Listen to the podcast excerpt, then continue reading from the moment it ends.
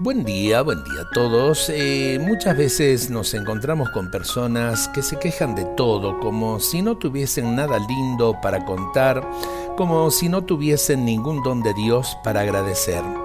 Y vivimos en una sociedad en este momento que realmente se queja de todo.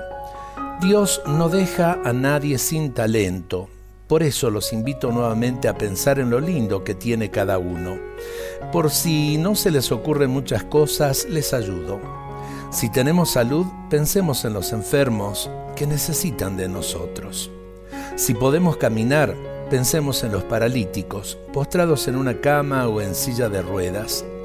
Si podemos hablar y oír, acordémonos de los mudos y sordos. Si vemos ¿Cuántos a nuestro alrededor no saben lo que son las bellezas de la naturaleza?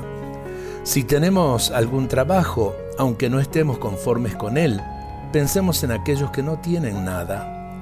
La invitación de hoy es entonces no ser avaros con los talentos que Dios nos dio y dar un poco al que no tiene nada.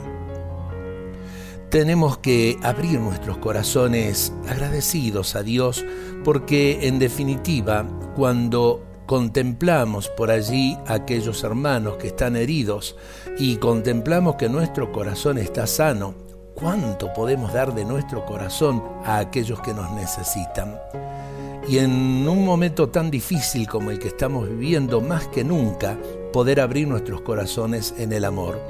Necesitamos de la ayuda de los demás y necesitamos ayudar a los demás. Dios nos bendiga a todos en este día.